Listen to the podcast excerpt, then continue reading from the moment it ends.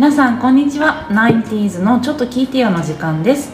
この番組は生まれも育ちもライフステージも違う90年生まれの女子3人が聞いてほしいことをゆるっとしゃべるラジオです。えーと、今日は初回なので、えー、3人の自己紹介をしてみたいと思います。と私は、えーと、3人の瞳子ですが、えーと90年7月生まれです。まさに30歳になるところなんですけれどもこれまで、まあ、大体東京育ちで一時期海外のスイスに親の、えー、仕事の都合で引っ越しをしていました。でライフステージは今独身で仕事はえーと、不動産屋の会社員をしながらフランス好きの刺繍家として刺繍の作品を作ったりしています。よろしくお願いします。ではあかねちゃんどうぞ。私か。ねあれ見せて、はい。はい、ごめん。えっ、ー、とあかねですえー、4月生まれで、えー、大塚生まれの大塚育ちです。でライフステージは今6歳の娘がいます。はい。旦那とはそこそこラブラブです。で仕事は、えーと、とこの前まで保育園の栄養士をしてたんですがちょっと挑戦してみたくて今は飲食店の広報をしています。はい。じゃあよっこちゃん。はい陽子です。私はあかねちゃんと4月生まれ一緒だったんだ。あそうなんだ。知らなかった。知らなかった。4月生まれで30になりました。えー、私は広島県の呉市っていう海辺の町で生まれて小学校の時に転校して福島で育ちました。で大学から東京です。でそのまま東京で働いてます。でライフステージは今3歳の息子と夫と3人暮らしですね。で仕事は、えー、アプリを運営している IT 系の会社の法務部で働いてて、えーと、あと個人で整理収納アドバイザーのお仕事をしてます。よろしくお願いします。はい。こんな感じでお互いのこと全然知らないから。確かに。えっとこのラジオを始めるきっかけになったのはあかねちゃんが。あかねちゃんからじゃあ。え私から？これ。なあそっか。そうそうえー、そうそうだね。なんか1月になんだっけあれ。ティムサロンのあゆみちゃんが主催している、えっとライフワークアワーディングパーティー。あそうだそれだ。ラップ、うん、でそうそうもともとフェイスブックでは知り合いだったけどそこでちょっと同い年ってことで意気投合してそう90年会っていうのが生まれてでちょっと90年会で何かしたいなと思ってはい始めました。あかねちゃんがラジオをやろうと呼びかけてくれて、うんね、私たち3人でちょっとやってみようと思います。月に2本ぐらい、うん、えーと、お届けできればと思いますで今日は、えーと、その自己紹介のテーマと、うん、あとは2020年も、えー、もう下半期が始まっているのでみんながこの先下半期どうするっていうテーマをちょっと聞いてみたいなと思うんですがえっ、ー、と陽子ちゃんはどうですか？私下半期ね。いやなんか前半はそもそもなんかもう在宅ワーク一色って感じで、うんうん、特に45月は子育てで精一杯で子育て仕事で精一杯でなんか体力的にも精神的にも追い詰められた。そんなに？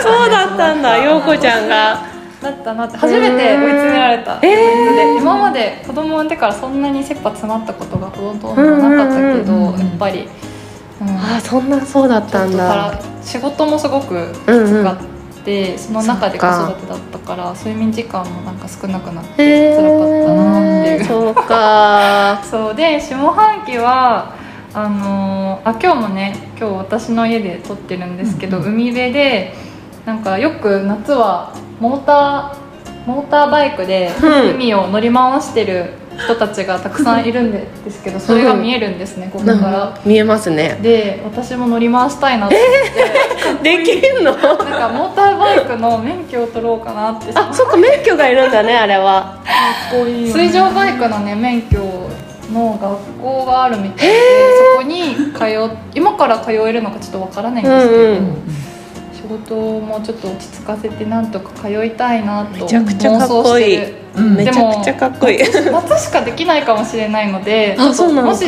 時期がね申し込み時期がちょっと分かんないけど、へえじゃあこの12か月ぐらいに。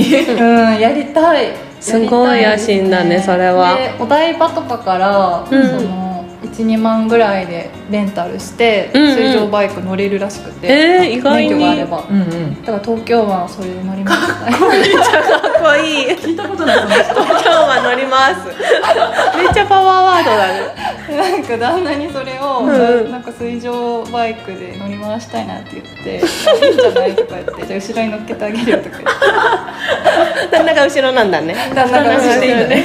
うちはそういう夫婦であそうなんだ。もっと乗る時もこぐのは私の、うん、あでもうちもそうかも。こぎたいのそうそうわかる。乗ってるだけで超つまんなくてこぎたいから水上バイクも後ろに乗りたくないから、うん、自分で乗したい なるほど。舵は自分で取っていきたいタイプだそうそうそう、うん、自分でそうそう。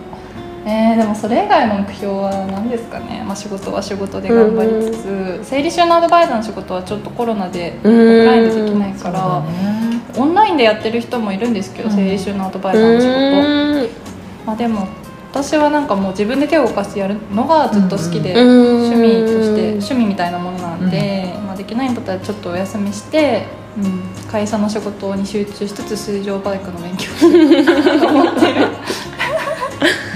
息抜きになりそう、うん、なんか体を動かして新しいものをね、ね、確かに。うん。そうそうかっこいいなるほど。あかねちゃんはどうですか？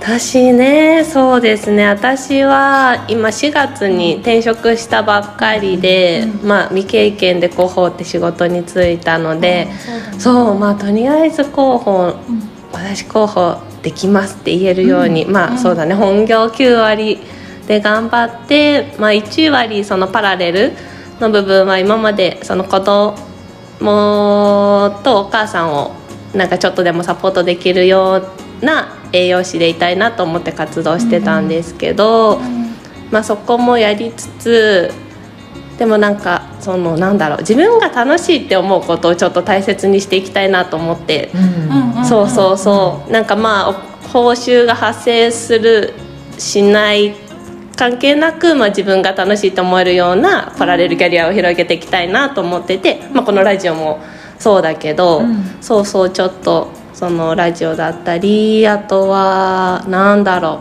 うなんかウェブデザインとかもちょっと気になり始めててそうでもそれもやっぱ学校行かなきゃいけないのかなどうなんだろうってそうそう悩んでて。なんかシーライクスとか。ああねそうそうそう、ね。うん、なかなかやっぱり通う時間まあそのオンラインでできるにしてもなかなか時間も確保できないから、まあ、とりあえずちょっと独学でポチポチやってみてダメだったら学校行こうかなって考えてます。デザインか。そうなんか多分ちょっと好きだったんだよね。その YouTube をやり始めて、うん、あなんか私こうやってなんかパソコンで作業するの好きだなってちょっと思って、編集したりとか。そうそうそうそうでそうそうその広報の仕事をやってる時もやっぱりなんかインスタにもさちょっとなんかおしゃれな写真をさ載っけたいじゃん、うん、でその写真に文字入れとかしたくなっちゃってきて、ああちょっとデザインの勉強とかした方が、まあ、本業にも活かせるかなと思って、そうそう興味が出てきてます。確かに ウェブデザインはこう掛け合わせるものを選ばなそうな感じがするな、うんね、デザイン学んでおけばいろんなところで発揮できそうだから。そうそうそう、うん、確かに。ねちょっと知ってればまあ幅広く使えるのかなっていうので、お金に集中せずに。画面つい気持ちはちょっと置いといて 興味があるところを伸ばしていきたいなって思ってます。うんはい、どこじゃ。はい、えっと、うん、私はもともと今年のその30歳の誕生日の前に会社を辞めてフランスにワーホリに行こうと思ってて、うん、もうそれを励みに、うん、あの仕事を去年も1年頑張ってきてたんだけど、コロナでやっぱり行けなくなっちゃったので、そのなんだろう結構大きい目標がこうなくなっちゃったような感覚だから、それに代わる目標を何か見つけたいなっていうのが一つと、うん、あとは、えーと、まあ、私30歳になってまだ特に結婚の予定とかがないから、あの今後どういうふうに人生をじゃあ生きていこうかなって考えた時に でかいテーマがそういう時代に乗ってきた感じがするし、うん。あのまあちょっと仕事の関係もあるけど家が欲しいなって思ってるのうん。でちょっとゆるっと1年ぐらいの間に中古新築問わずいい家を見つけられたらいいなっていう感じでちょっと家探しは力を入れたいなというふうに思ってるかなそこかな。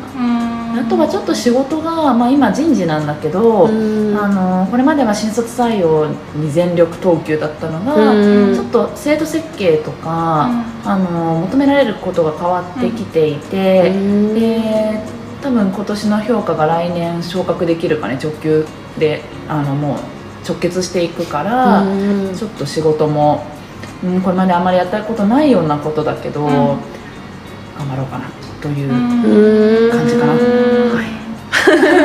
そんな感じです。2020年下半期。えとうこちゃんはさ家をさ作ってる会社にいるわけじゃん、うん。そんなとうこちゃんがさ家でさ絶対に譲れない条件とか何かあるの？譲れないことだらけで本